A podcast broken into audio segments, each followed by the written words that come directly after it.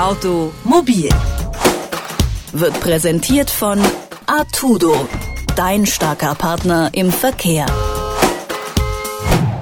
Der Erhalt unserer Straßen verschlingt von Jahr zu Jahr Milliarden. Oft werden Straßen erst dann repariert, wenn es schon zu spät ist und dann eben auch entsprechend teurer.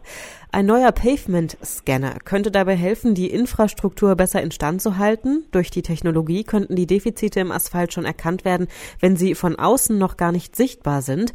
Welche Technik dahinter steckt und wie das Gerät funktioniert, kann Hartmut Beckedahl erklären. Der Universitätsprofessor lehrt an der Bergischen Universität Wuppertal im Fachgebiet Straßenbau und forscht unter anderem an dem Pavement-Scanner. Guten Tag, Herr Beckedahl. Ja, guten Tag. Der Pavement Scanner ist ein sogenanntes Traffic Speed Deflectometer. Das sagt einem Laien wie mir tatsächlich rein gar nichts. Was steckt denn eigentlich dahinter? Also Traffic Speed ist praktisch nichts anderes als die äh, normale Fahrgeschwindigkeit äh, im Verkehrsfluss. Und äh, wir wollen also keine Standgeräte haben, die als Wanderbaustelle sozusagen äh, funktionieren, sondern wir wollen im Verkehr mitschwimmen, damit man eben den Verkehrsfluss nicht stört, aber auch die Leute, die das, das Messen durchführen, nicht gefährdet werden. Und deswegen heißt das Traffic Speed Deflectometer und Deflectometer heißt äh, sozusagen, dass die Deformation der Straße unter einer Last gemessen wird. Und zwar während der Fahrt. Okay, und wie funktioniert diese Methode dann genau? Wie kann ich mir das vorstellen? Ja, es ist ein LKW, ein Sattelschlepper äh, und in diesem Sattelschlepper sind dann entsprechende Gerätschaften eingebaut. Äh, es werden dort äh, sogenannte Doppler-Lasersensoren eingesetzt und diese Doppler-Lasersensoren, die messen sozusagen die Geschwindigkeit, mit der die Oberfläche sich unter der Last deformiert und daraus werden dann mit entsprechenden Rechenmethoden dann die Deformationsmulde ähm, bestimmt und aus dieser Deformationsmulde kann man dann erkennen, wie tragfähig die Straße ist. Welche Art von Defiziten kann denn damit erkannt werden und können das heutige Messverfahren noch nicht? Es gibt heutige Messverfahren, die das tun. Also seit den 1950er Jahren wird die Tragfähigkeit der Straße äh, schon gemessen, aber eben im stationären Betrieb. Äh, und das können wir uns heutzutage bei den Verkehrsleistungen, die hier äh, existieren, nicht mehr leisten. Und dementsprechend muss das also während der Fahrt äh, passieren. Wir haben also extreme Zuwächse des Schwerverkehrs in den letzten Jahren bekommen und deswegen verschleißen auch die Straßen wesentlich schneller als äh, ursprünglich mal angedacht. Und äh, wir müssen sozusagen in die Straße reingucken, weil in dem Moment, wo wir oben auf der Straßenoberfläche sehen, dass es Risse gibt und die Straße sozusagen dadurch äh, schon ähm, von außen her erkannt werden kann, dass sie geschädigt ist, dann ist es eigentlich schon zu spät. Wir müssten äh, eben früher wissen, was mit unserer Straße los ist, damit wir dann so frühzeitig ja, Maßnahmen ergreifen können, die dann äh, die Straße dann wieder äh, für mehrere Jahrzehnte dann zur Befahrung ermöglicht.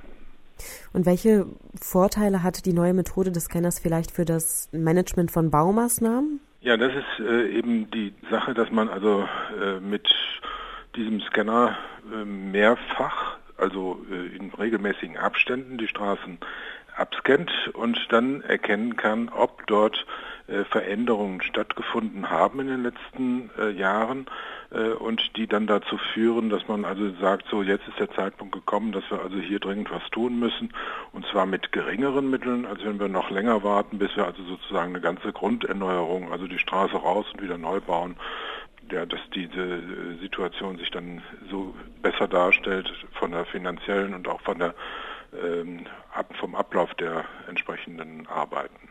Das Ganze ist ja jetzt aber doch noch ein Blick in die Zukunft, oder? Also wie weit ist Richtig. die Entwicklung des Pavement Scanners schon fortgeschritten? Die Entwicklung ist äh, schon relativ weit. Also es gibt schon Fahrzeuge, die äh, auch in Europa diese Durchbiegung messen. Äh, es gibt jetzt noch ein paar Neuerungen, äh, die auf meine äh, Anregungen hin dort äh, entsprechend noch eingebaut werden. Zusätzlich wollen wir aber noch andere Informationen sammeln, nämlich zum Beispiel, was man auf der Straße schon erkennen kann nämlich die Längsebenheit, die Querebenheit, aber auch die Risse. Und was ganz wichtig ist, ähm, kann man sich vorstellen, wenn eine Straße ähm, dünner gebaut ist, hat sie auch eine geringere Tragfähigkeit. Und deswegen wollen wir auch wissen, wie der Straßenaufbau ist, also die Schichtdicken, die unter dieser Straße oder unter diesem Scanner entsprechend äh, vorhanden ist, die sollen auch gemessen werden, auch während der Fahrt. Äh, also äh, berührungslos und auch äh, ohne dass irgendwas zerstört wird. Können Sie denn jetzt schon eine Prognose wagen, wann die Methode tatsächlich marktreif ist? Ich vermute, dass die Marktreife 2019, spätestens 2020 vorhanden ist. Ja, das ist ja gar nicht mehr so lang. Nein, so lange nicht mehr, aber wir müssen erstmal sehen, dass das Gerät hier vor, auf dem Hof steht. Also die Bestellung lässt noch ein bisschen auf sich warten und dann muss das Gerät auch noch gebaut werden. Der Pavement Scanner könnte den Straßenbau erheblich verbessern und dadurch auch die Kosten für den Erhalt der Infrastruktur senken. Wie genau hat Professor Dr. Hartmut Beckedahl von der Uni Wuppertal erklärt. Vielen Dank für das Gespräch. Bitte gerne. Automobil wird präsentiert von Artudo, dein starker Partner im Verkehr.